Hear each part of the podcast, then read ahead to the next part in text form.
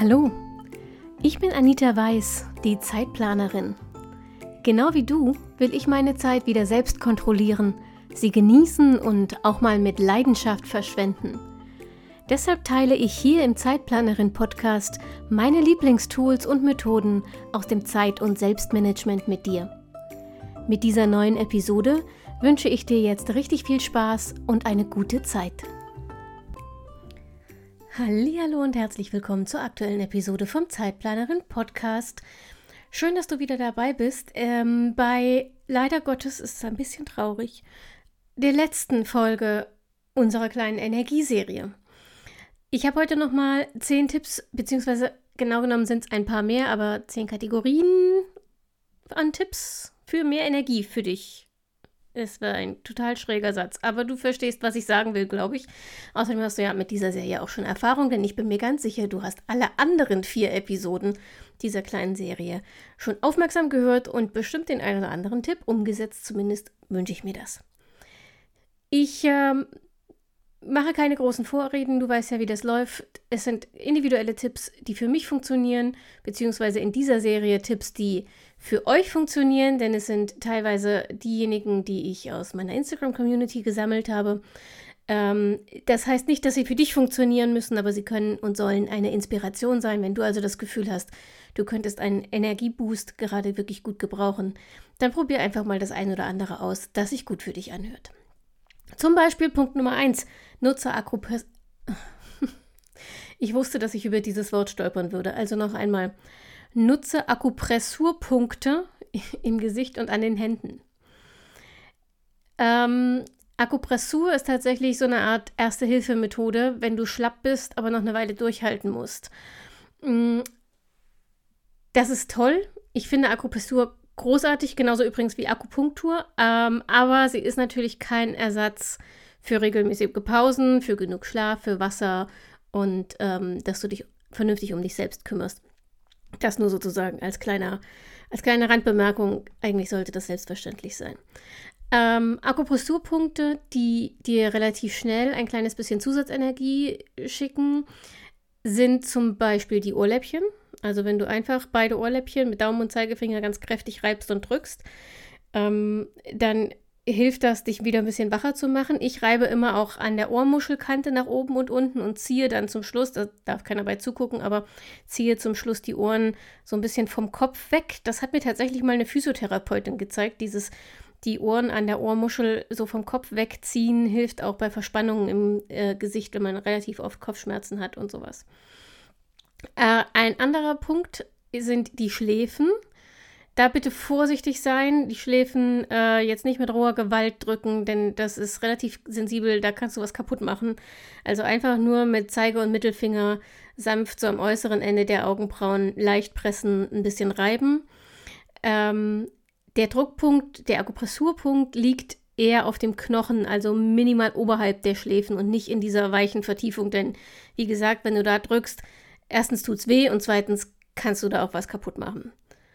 Und der dritte Punkt, den ich dir empfehlen will, sind die Nasenflügel. Also diese fleischigen Bände rechts und links deiner Nasenlöcher. Wenn du Zeige- und Mittelfinger auf die beiden Punkte neben und leicht unterhalb der Nasenflügel presst, also nicht direkt auf die Nase drauf, sondern da so, wo du schon deinen Kiefer fühlen kannst, tasten kannst sozusagen.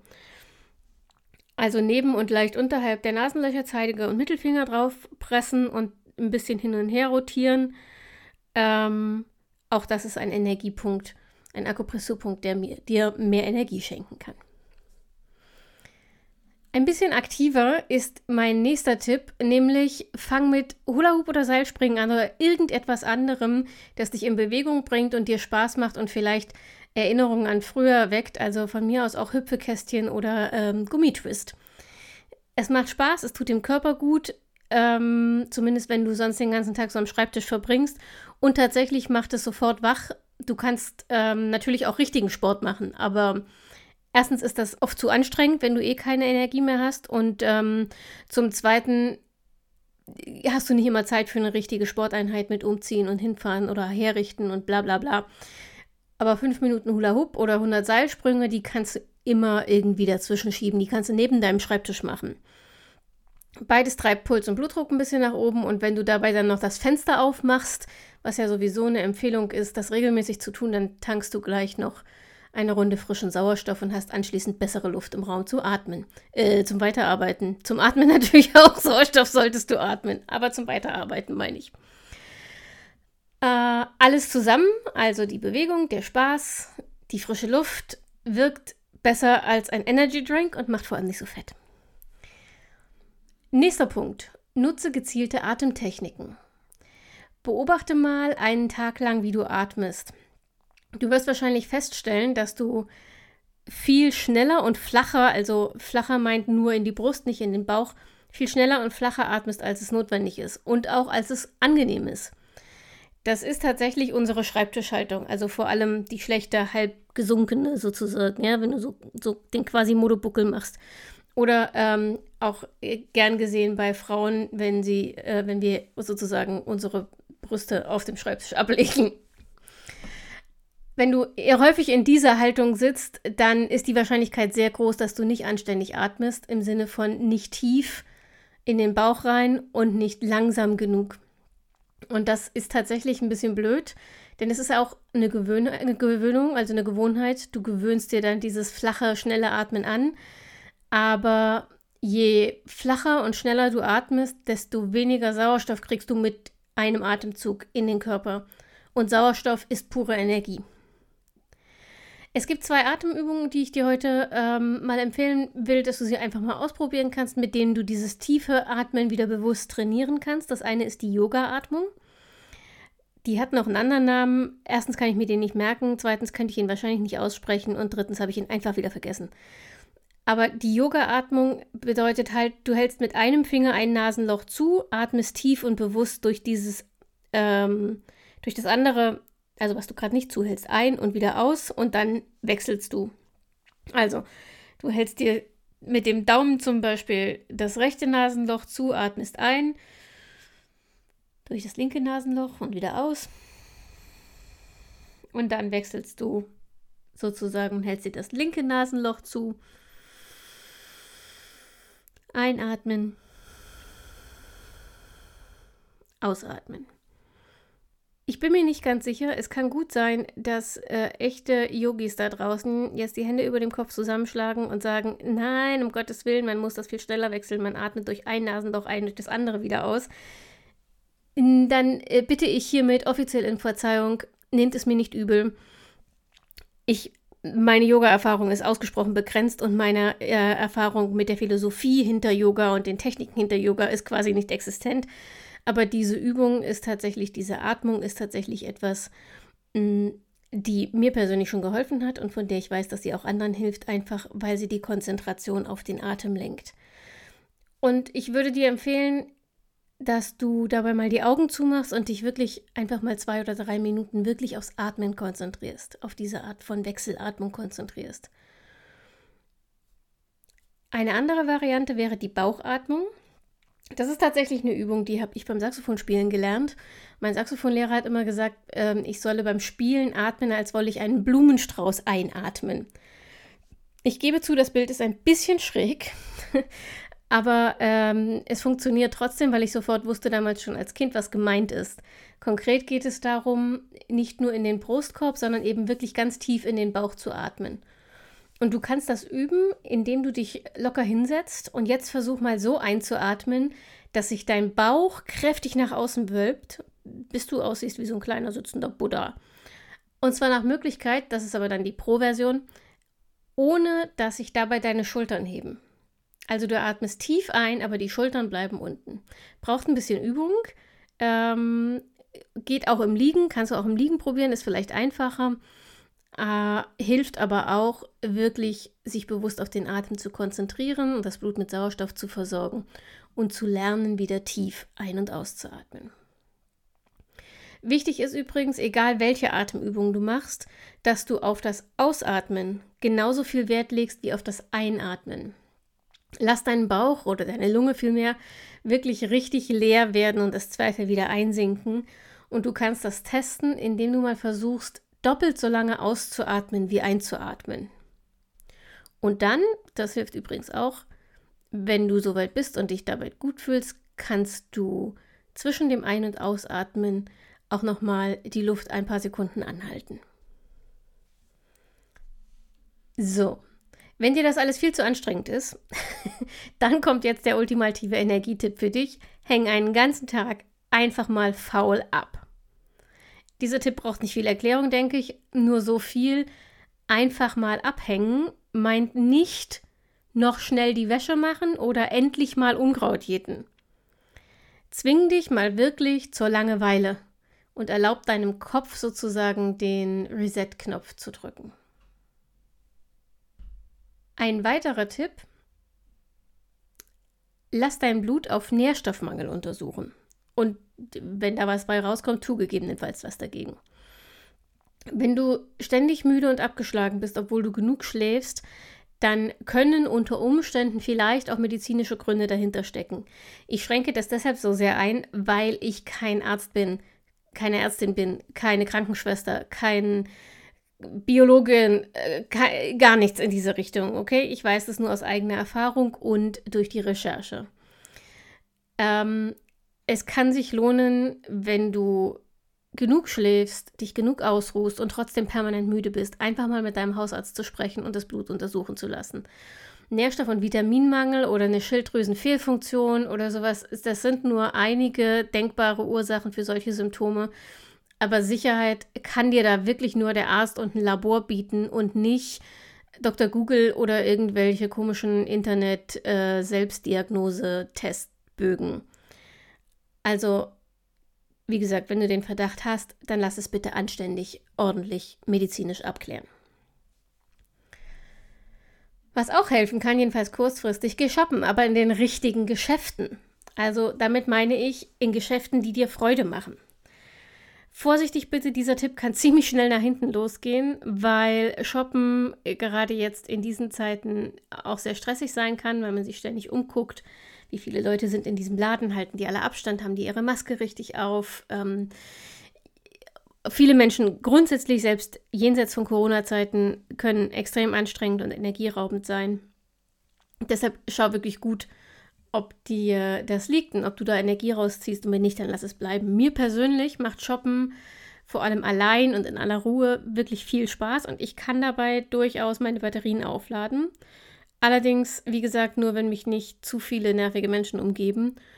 Und vor allem, äh, wenn ich meiner eigenen Agenda folge. Und das endet in der Regel spätestens in Laden 3 in einem Buchladen. Und da kann ich dann durchaus Stunden verbringen, ohne mich eine einzige Minute zu langweilen und bin danach tatsächlich deutlich energetisierter und deutlich ärmer. Ein anderer Tipp, richte dir regelmäßig terminfreie Tage ein. Das mag auf den ersten Blick, auf das erste Hören ein bisschen klingen wie ähm, der Rat von vorhin, häng einfach mal einen Tag ganz faul ab. Aber das ist ein kleiner, aber feiner Unterschied. Denn hier geht es wirklich nur darum, dir keine Termine in den Tag zu legen. Denn Termine, vor allem wenn du irgendwie hin und zurück fahren musst, kosten Zeit und verursachen Stress. Und deshalb kann es sinnvoll sein, dass du dir mal bewusst hin und wieder Tage einplanst, an denen du keine Termine annimmst. Du kannst diese Tage natürlich auch für eine faule Auszeit nutzen oder für eine aktive Auszeit nutzen, aber du kannst sie eben auch für Deep Work, also für fokussiertes Arbeiten ähm, an Aufgaben nutzen, die deine ganze Konzentration brauchen. Und natürlich an Aufgaben, die im besten Fall auf deine persönlichen Ziele einzahlen. Der Tipp der irgendwie am naheliegendsten ist, nimm Urlaub. Ähm, ich bin jetzt mal optimistisch und glaube vorsichtig daran, dass Urlaub auch in diesem Sommer möglich ist, aber selbst wenn dir eine Flugreise oder, oder eine Reise ins Ausland zu waghalsig ist, kannst du dir ja eine Ferienwohnung an der Küste, in den Bergen, in einem Nationalpark äh, oder an einem schönen See buchen oder einfach auch zu Hause Urlaub machen.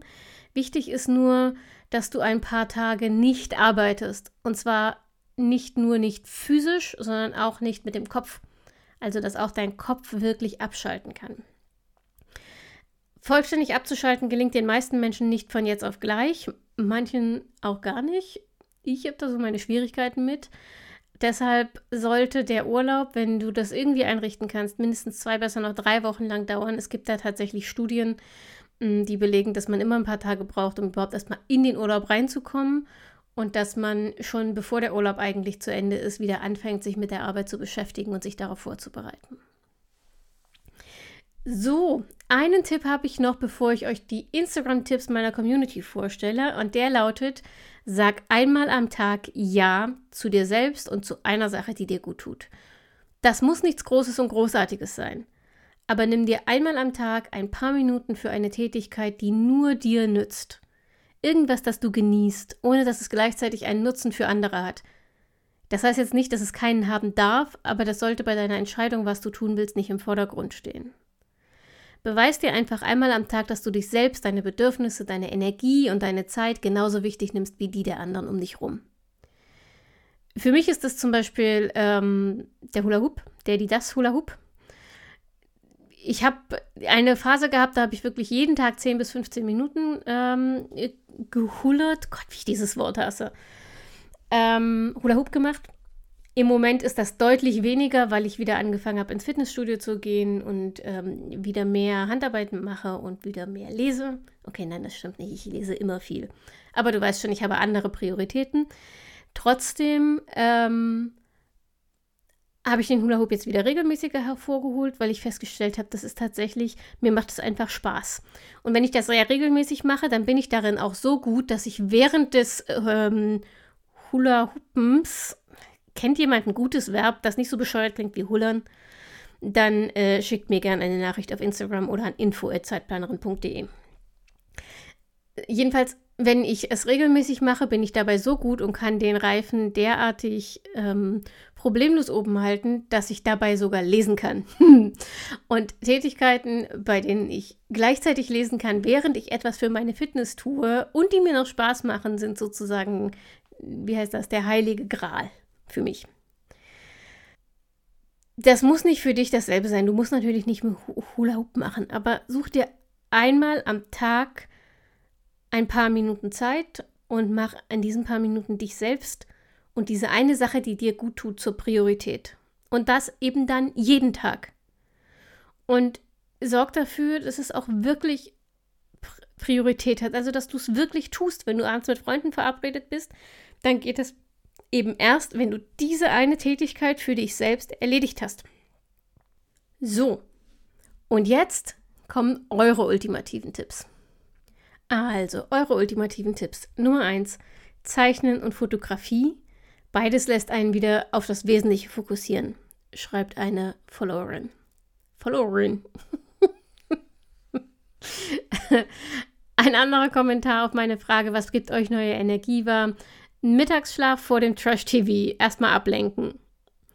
Oder mit einer vertrauten Person über die Probleme reden. Am besten jemand aus dem Stressumfeld.